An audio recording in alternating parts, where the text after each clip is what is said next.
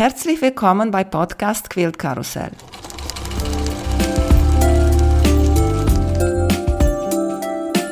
Mein Name ist Emanuela Jeske. Ich möchte euch in die wunderschöne Welt von Quiltern und Patchwork entführen. Heute dabei bei Podcast Quilt Karussell Daniela O'Connell von Blog M Quilts. Hallo Daniela, schön dich hier zu haben. Hallo Emanuela, ich freue mich auch. Vielen Dank für die Einladung. Und ich fange heute spontan mal anderes, weil Daniela hat als Zufall hinter ihr ein schöner Quilt hängen und das ist eine meiner Lieblingsquilts. So ah. blau gestreift Improv, na klar, weil Daniela ist unsere Prinzessin auf Improv und hat auch Orange drin. Und habe ich mir überlegt, vielleicht deswegen ich mag den so gerne, weil ich finde, du benutzt auch sehr viel Orange. Das ist so. Also ich habe auch festgestellt, dass viele Quills, die ich mache, da immer so ein bisschen Orange drin haben. Ne? Egal, ob das blau und orange ist oder grün und orange, violett und orange. Für mich ist das so fast wie ein Grau. Ne? Also das, ich finde, das passt äh, fast überall rein. Und das schummelt sich wirklich in viele meine Quills, ja. Ist lustig, weil ich finde, für viele ist Orange eine schwierige Farbe. Und du hast auch noch mal ein Quilt gehabt, für Quillcon war das. Und du hast so Farbverlauf gehabt von Orange zu Grau. Ah ja, ja, Fade to Grey hieß der. Das ja, war die aber lustig, warum hast du nicht Shades of Orange gesagt? ja, die Farbe war die Pantone-Farbe des Jahres, ich glaube von 2019 und das war Living Coral, also das war so eine Korallenfarbe. Und äh, da hatte ich tatsächlich unten mit ganz dunkel Korall angefangen und dann nach oben hin ging es dann so in weiß und grau über. Genau. Mhm. Ist lustig, diese Diskussion so über Farben. Ich habe auch deinen Kurs gesehen bei Das mache ich nachts. Ah, guck mal. Mhm. Über Improv. Und weißt du, was hat mich da total überrascht? Dass du hast ein bisschen kontrolliert und nachgedacht, wie du die Stoffe und die Farben ausgesucht hast. War nicht so Improv, wie ich gedacht habe. Ich weiß nicht, wenn ich denke bei Improv, ich denke, dass alles ist Improv. Alles. Farben, Stoffe, Muster, alles ja. ist Improv. Aber nee, ich war überrascht, nicht. das ist eigentlich richtig geplant und nachgedacht. Ist es auch. Also viele denken ja, Improv ist so ein Zufallsprodukt und das ist es halt wirklich gar nicht. Also ich, ich wähle auch meine, meine Stoffe und auch die Farben, die ich benutze für meine Quilts sehr gezielt aus und auch dann, also man weiß natürlich nicht, wie der Quilt zum Schluss aussieht, aber wenn man zum Beispiel mit Log Cabins arbeitet oder mit Streifen, ne, dann weiß ich, okay, das ist so mein, mein Hauptthema und da äh, entwickelt sich der ganze Quilt dann.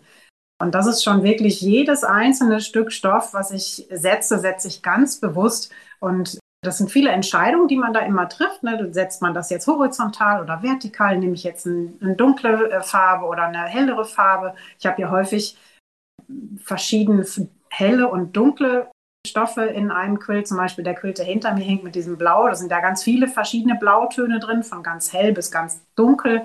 Da arbeite ich sehr gerne mit. Und das ist ganz, ganz bewusst gesetzt und das ist dann halt, dieses Improv ist ja eigentlich ein Oberbegriff dafür, dass es halt nicht nach einem Pattern, also nicht nach einer Anleitung genäht wird, sondern der Quilt entsteht an der Designwand, ne, bei mir auch. Ich habe so eine Grundidee, die skizziere ich auch häufig auf und dann entsteht das Ganze eigentlich vor mir an der Designwand. Und manchmal hat das dann hinterher auch gar nichts mehr damit zu tun, was ich mal aufskizziert hatte, weil es dann sich in eine ganz andere Richtung entwickelt sehr interessant. Ich muss so gerne dich erzählen hören. Und noch eine Überraschung war, dass du einmal getrennt hast, weil dir etwas da nicht gefallen hat oder durchgeschnitten hast oder so etwas, weißt du? Mhm. Und du warst, hm, das ist nicht so, wie du gedacht hast oder gefallen hat. Und dann, wie du sagst, hast du nachher geändert. Ja, das passiert beim Improv ja auch ganz häufig. Ne? Also mir ist das auch häufig schon passiert. Ich habe was ausgezielt, ich habe mir was überlegt, ich habe Stoffe zugeschnitten, habe das genäht und dann hat mir das überhaupt nicht gefallen. Ne? Das passiert halt manchmal und Ich hatte irgendwann mal so ganz großformatige Blöcke genäht in auch wunderschönen Farben. Dann hing das da immer an meiner Designwand und das hat und hat mir nicht gefallen. Und dann habe ich irgendwann gedacht, ich schneide das jetzt einfach kaputt und fange nochmal von vorne an. Und dann hat es mir wieder gut gefallen. Ne? Also das, es hat halt einfach nicht funktioniert. Und das hat man häufiger bei, bei so Improv-Projekten. Und dann muss man es auch einfach entweder beiseite nehmen und später nochmal rausholen und gucken, okay, gefällt es mir jetzt oder kann ich damit irgendwas anderes machen? Oder in meinem Fall, ich schneide es dann kaputt ne? und kombiniere es vielleicht mit anderen Stoffen nochmal. Und das Ganze kriegt dann halt eine ganz neue Dynamik, ein ganz neues Leben. Und äh, das ist auch das Spannende eigentlich daran. Und das, das fordert einen auch. Ne? Man ist ja wirklich gezwungen, sich dann mit diesem Design, was da vor einem an der Designwand hängt, auseinanderzusetzen und sich immer wieder zu fragen, so, was kann ich damit jetzt tun? Was gefällt mir daran und was gefällt mir nicht? Also ich analysiere das dann auch immer so ein bisschen, was gefällt mir nicht und warum gefällt mir das nicht und wie kann ich das ändern? Mhm. Und noch etwas ganz Typisches, finde ich wenigstens, für diese mhm. moderne mhm. Quilting-Richtung sind diese Unistoffe. Mhm. Und das muss ich sagen, bei dir habe ich auch viele Musterstoffe gesehen. Und das ja. finde ich auch schön, weil ich weiß es nicht, wie kann ich sagen, für mich diese ganze nur Unistoffe ist das zu dolle, zu äh, viel Kontrast. Verstehst du, was ich meine? Mhm. Zu hart. Mhm. Also, ich versuche das immer ein bisschen zu kombinieren. Also ich habe häufig Leinenstoffe damit bei oder diese, diese Cross-Hatch-Fabric von Carolyn Friedlander, die von weitem aussehen wie ein Unistoff, aber wenn man ein bisschen näher dran geht, dann sieht man halt doch Struktur und das gefällt mir halt ganz gut. Oder bei dem Quilt, den wir vorhin besprochen hatten, wo dieser Fade to Grey mit dem Coral, da habe ich auch mit Prints und Solids gemixt und das mache ich eigentlich ganz gerne. Also ich habe es mal ausprobiert, tatsächlich ein Improv-Quilt aus nur bedruckten Stoffen zu machen und das hat wirklich auch gar nicht funktioniert. Na, das war dann so eine Sache, wo ich gedacht habe, ich will das jetzt mal ausprobieren, ob das mit nur bedruckten Stoffen funktioniert und es ist tatsächlich zu wild. Na, man erkennt dann halt diese einzelnen Stoffstreifen, hat man nicht mehr erkannt und ja, und dann habe ich ihn auch wieder kaputt geschnitten, habe ihn mit unifarbenen Stoffen kombiniert und dann hat er mir wieder gut gefallen. Ne? habe ich dann auch wieder eine Lösung gefunden für etwas, ja, was eigentlich ganz anders geplant gewesen ist und ist dann hinten raus dann doch ein schöner Quilt geworden. Weißt du was, glaube ich, würde ich gehen? Wenn du nimmst zum Beispiel, nehmen wir Orange, weil wir über Orange hier gesprochen haben. Ja. Wenn du nimmst orange Stoff, die Muster hat, aber auch in orange Töne, weißt mhm. du? Und ja. dann ist das nicht, sagen wir, keine Tula Pink Stoffe, wo in ein Stoff sind 20 Farben, genau, weißt du? Genau. Oder K-Facet. Ich glaube, das würde gar nicht gehen. Nee, das glaube ich auch. Also man könnte diesen einen Stoff von Tula Pink so als Highlight in dem Quilt benutzen. Und Tula Pink macht ja auch Solids, also unifarbene Stoffe, die zu ihren Prints halt immer passen. Und ich glaube, da könnte man auch einen richtig tollen Improv-Quilt draus machen, wo dann dieser bedruckte Stoff der absolute Star in diesem Quilt ist. Ne? Ja. Mm, mm.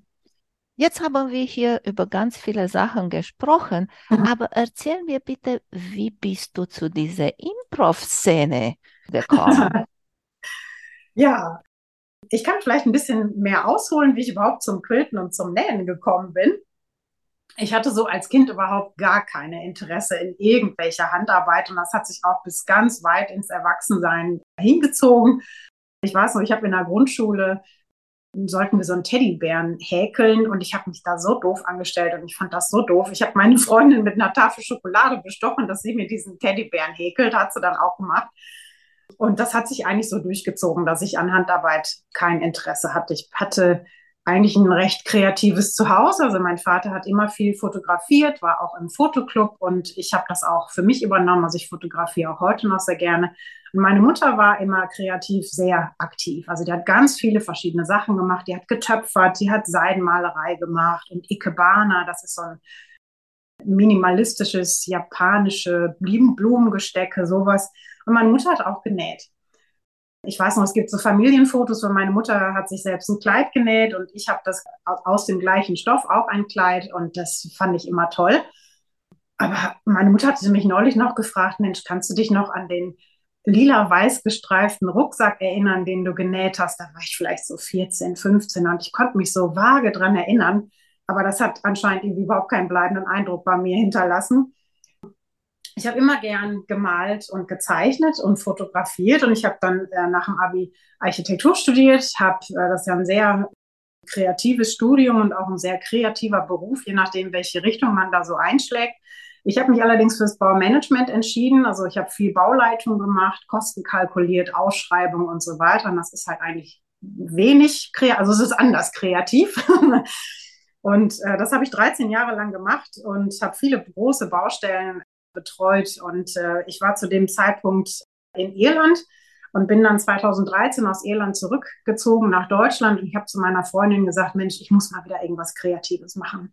Ich habe dann auch gesagt, ich möchte keine Bauleitung mehr machen, ich möchte da mein, meine berufliche Ausrichtung so ein bisschen verändern. Und ähm, ja, wir sind dann nach Deutschland umgezogen und ich habe das Jahr davor, haben wir geheiratet, mein Mann und ich. Und ich habe, ich weiß gar nicht, ich, ich habe freitags geheiratet und mittwochs stand ich schon wieder auf meiner Baustelle. Also wir hatten überhaupt keine Flitterwochen. Und hier habe ich dann 2013 nachgeholt und wir sind vier Wochen durch die USA gereist. Und wir waren so auf der letzten, in der letzten Woche und waren im Joshua Tree Nationalpark und waren da in einem Café. Und ich wusste ja schon, dass ich einen Nähkurs mache, wenn ich dann nach Hause komme. Und da war so ein Quillshop. Und dann bin ich da reingegangen. Und ich weiß nicht, irgendwas ist mit mir da passiert. Also die amerikanischen Quillshops, jeder, der da schon mal in einem Quillshop war in den USA, die sind ja riesengroß.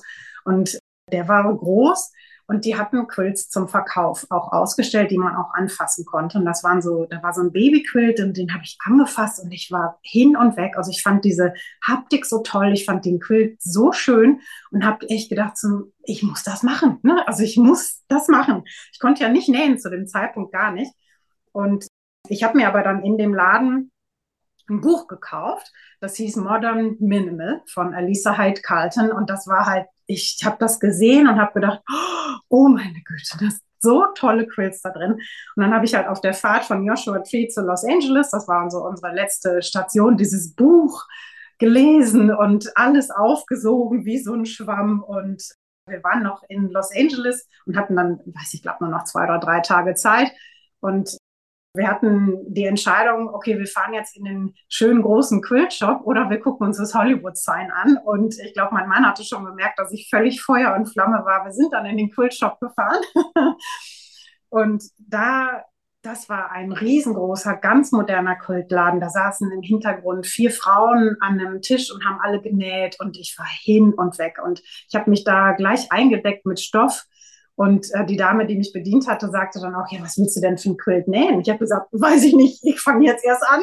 Und ich so, was brauche ich denn noch? Und dann hat sie gesagt, du brauchst einen Rollschneider und ein Lineal, eine Schneidematte. Also die habe ich mir dann nicht mitgenommen, die war ein bisschen dann zu groß, um mitzunehmen. Ja, dann habe ich mich da schon eingedeckt mit so den, ich sag mal, Basic-Sachen, habe mir da, glaube ich, noch ein Buch gekauft, bin dann zurückgefahren, habe mir eine Nähmaschine gekauft, habe dann diesen Anfänger-Nähkurs gemacht in einem kleinen Laden hier in Bochum, Elsbeth und ich und habe dann angefangen, mir anhand von ähm, Blogs und Büchern mir das Quilten beizubringen, ne? weil ich sag mal so Reißverschlusstäschchen, sowas wollte ich ja alles gar nicht nähen. Ich wollte quilten. Ne? Ja, dann habe ich auch schon 2014 angefangen, meinen eigenen Blog zu schreiben, weil ich zu dem Zeitpunkt hat man ja noch sehr viele Blogs gelesen. Das ist ja heute jetzt äh, nicht mehr ganz so. Und äh, ja, habe so das als mein eigenes kleines Online-Tagebuch verstanden. Und dann 2014, genau, habe ich meinen eigenen, also den ersten Kult fertig gemacht.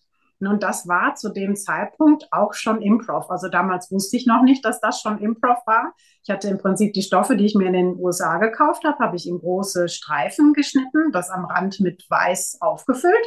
Und das war an der Rückseite, war eine Fließrückseite. Und habe das halt mit großen, geradlinigen Quilting-Linien gequiltet und dann war mein Quilt fertig. Ne? So, und das hatte ich mir selber ausgedacht. Und auch die ersten beiden Quilt-Tops, die ich davor schon genäht hatte, waren auch meine eigenen Entwürfe. Also ich hatte da auch gar keine Berührungsangst, mir selber was auszudenken. Ich glaube, es kommt auch mit dem Studium vielleicht so ein bisschen, ne, dass man man entwirft was, man bringt es auf Papier und setzt es dann um. Ne? So, das, das war halt für mich eigentlich so ein natürlicher Prozess. Und ich hatte mir zwei Bücher gekauft, die das auch angeregt haben. Ne? Die haben so Techniken gezeigt und haben dann gesagt, bitte mach doch dein eigenes. Und das habe ich dann auch gleich gemacht. Ne? Und ich habe dann erst, nachdem ich diese ersten, weiß nicht, drei, vier Quills mit der Improv-Methode schon gemacht hatte, habe ich gedacht, so jetzt muss ich das ja mal lernen, wie richtig Quilten geht. und habe dann so, ich weiß nicht, eine Handvoll von Quilts genäht nach einer Anleitung. Und ich finde die Quilts auch nach wie vor schön. Ich fühlte mich aber so ein bisschen eingeengt. Ne? Also das, die ganzen Ecken, das musste alles passen. Und ich war dann auch echt frustriert, wenn das dann nicht so richtig gepasst hat.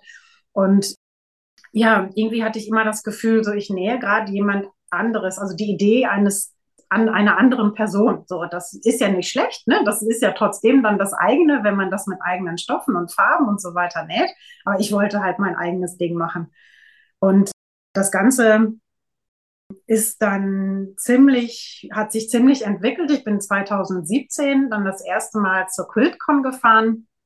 Das ist eine der größten modernen Quilt-Ausstellungen in den USA von der Modern Quilt Guild organisiert also alles hat sich geändert für mich danach. Also im Februar war die QuiltCon und ich habe dann so viele Quilts gesehen und auch Techniken gesehen, die ich vorher noch nie gesehen hatte. Applizieren, Handquilting und so. Das habe ich alles auch selber bis heute noch nicht wirklich gemacht.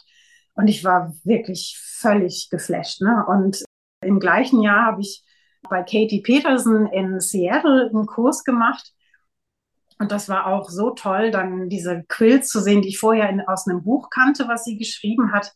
Und ja, seitdem also, konnte man auch in meinen Quills sehen, dass da so eine Entwicklung stattgefunden hat.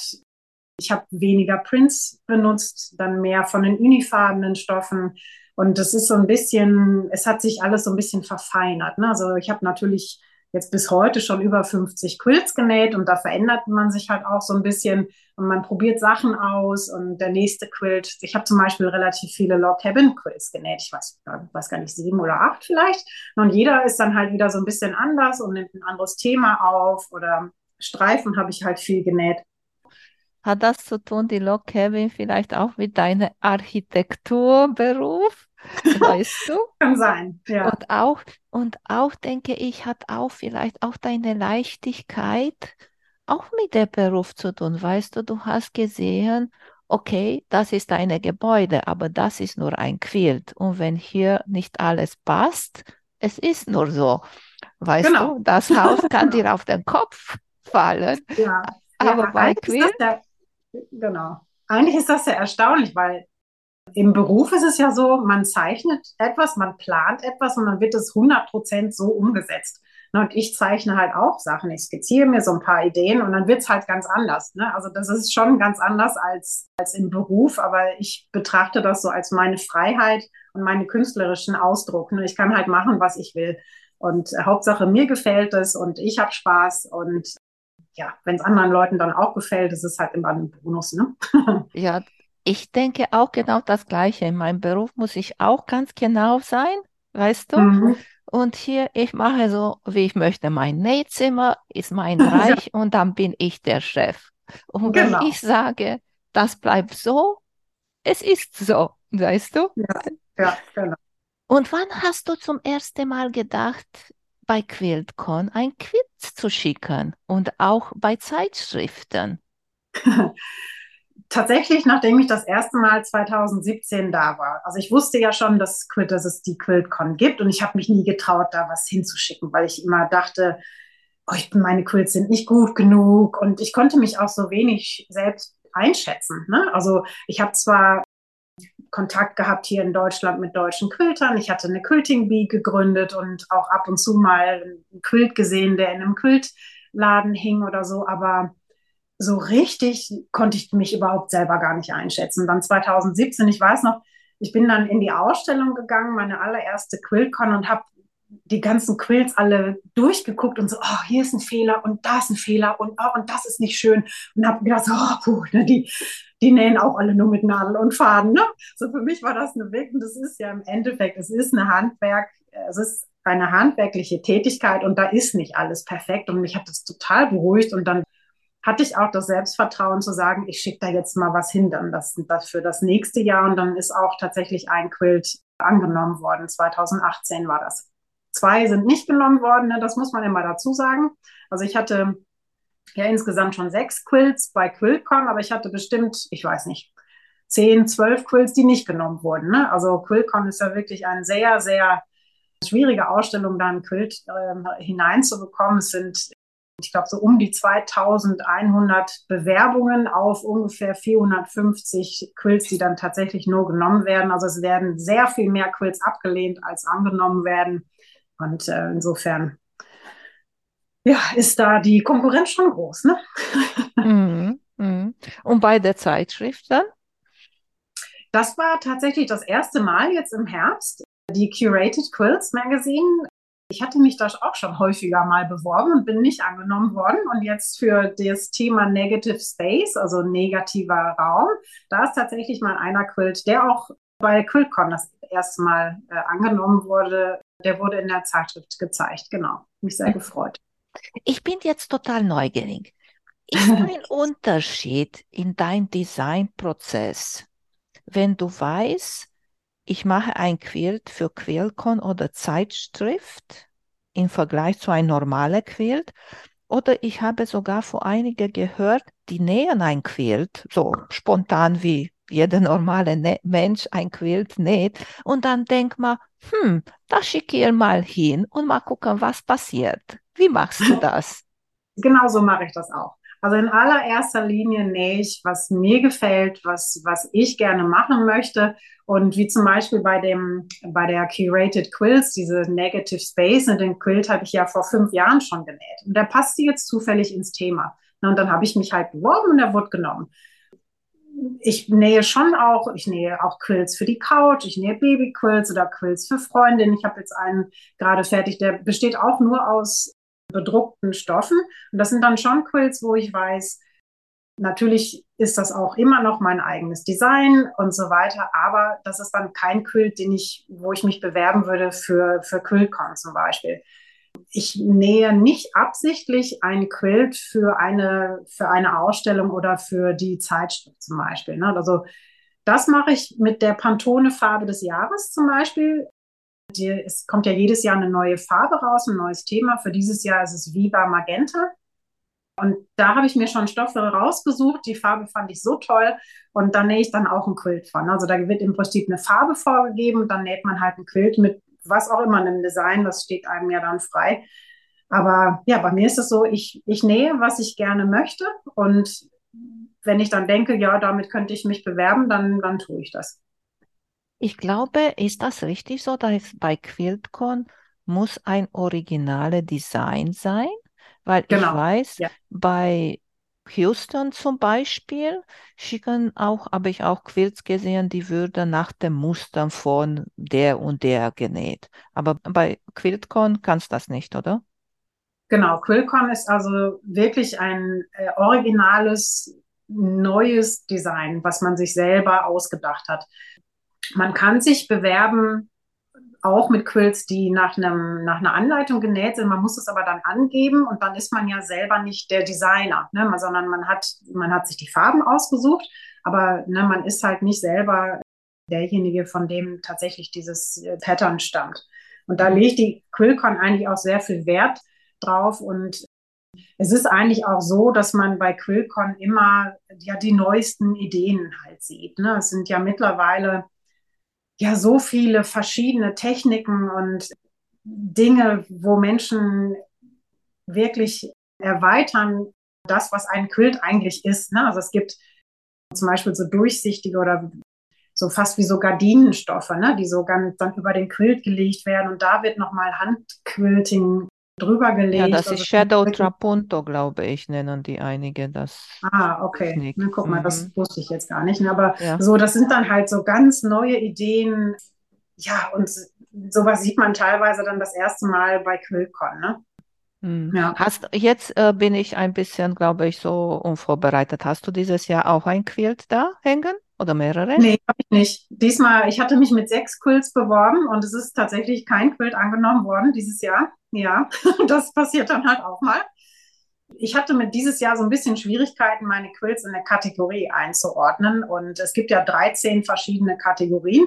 Und es werden immer nur maximal zwei Quills in einer Kategorie erlaubt. Und da muss man sich halt immer überlegen, so in welche Kategorie passt denn jetzt mein Quilt? Alle meine Quills sind Improv, aber ich kann mich nicht für alle Quills, die ich einreiche, für eine Kategorie nur bewerben. Und dann hatte ich mich für verschiedene Kategorien beworben. Ja, und es ist ja kein Quilt angenommen worden. Ist jetzt ein bisschen schade. Ich fahre ja selber hin. Das ist natürlich immer besonders schön, wenn man da selber auch ein Quilt in der Show hat. Ja, aber nicht so schlimm bestimmt. Demnächst Nein. wird das besser sein, ne? Klar. Ja, ja, eben. Also ich, äh, natürlich ist man im ersten Augenblick enttäuscht, war ich auch, aber mittlerweile, das ist, ist alles gut. Ne? Also mhm. ich, es ist dann halt auch so, ich denke dann auch nicht, oh Gott, ich habe hässliche Quills gemacht dieses oder das ganze letzte Jahr. Ne? Die haben halt einfach nicht in die Show gepasst. Also bei QuiltCon gibt es ja so eine Gruppe von äh, Juroren, die diese Quilt-Show zusammenstellen und die müssen halt innerhalb von, ich weiß nicht, ein oder zwei Wochen haben die Zeit, diese über 2000 Quills durchzugehen und für jede Kategorie eine vielseitige Show zusammenstellen. Und das ist, glaube ich, schon sehr, sehr schwierig und da passt dann halt nicht jeder Quilt. Ne? Und mhm. ja, meine ja. haben dann mal nicht gepasst. ich versuche es nächstes Jahr nochmal. Das, auch das habe ich ja schon häufig gehört, dass Quills sind ein Jahr abgelehnt worden und das nächste Jahr dann akzeptiert worden. Diese Gruppe von Juroren ändern sich äh, jedes Jahr und es ist ja nun mal eine sehr, sehr subjektive Auswahl, die da stattfindet. Es ist ja nicht wie beim Sport, dass derjenige, der die meisten Tore schießt oder am schnellsten läuft, gewinnt, sondern es ist ein sehr subjektiver Prozess. Mhm, mhm. Und machst du Kurse da bei QuiltCon? Ja, ich mache einen Kurs Handquilting tatsächlich. Ich glaube, Barbara mag das Gleiche, oder? Oder hat sie gemacht? Barbara macht, glaube ich, dieses Jahr gar keinen Kurs. Okay, dann hat sie gemacht. Ich ja. glaube, äh, weil sie hat auch etwas ja. über Handquilting, aber ich war mir nicht sicher. Das wundert mich, hat bei, mich bei Barbara auch gewundert und bei dir wundert mich auch, dass du Handquilting machen möchtest. Ja, einen Quilt letztes Jahr gemacht, wo ich, also den hatte ich mit der Maschine gequiltet und habe dann, ich weiß nicht, jede dritte, vierte Linie halt mit der Hand gequiltet anstelle mit der Maschine. Und das hat mir so viel Spaß gemacht und das sah so toll aus. Dann habe ich gedacht, ich muss das jetzt mal ein bisschen lernen, ne? weil das war jetzt selber ausprobiert. Ich habe auch gar nicht die richtigen Nadeln genommen und so weiter. Und das ist jetzt ein Kurs, wo man also Akzente setzt, ne? durch verschiedene Handquilting-Techniken. Und ich habe bei dem Quilt, den ich jetzt letztes Jahr genäht habe, halt einfach nur geradeaus gequiltet.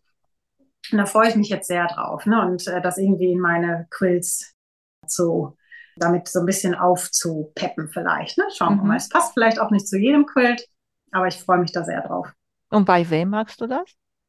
Das ist die Cassandra Beaver. Ah, okay, ist mir sehr bekannt, ihr Name. Ja. ja die macht das auch sehr viel, ne? Die quiltet so, ich sag mal, zu 80 Prozent mit der Maschine und dann 20 Prozent ist so Hand, Hand Accent Quilting nennt man das, also Akzente setzen durch Handquilting. Da freue ich mich sehr drauf. Ja, bestimmt wird sehr interessant. Siehst du, ist noch etwas, liebe Daniela, das du noch uns unbedingt erzählen möchtest?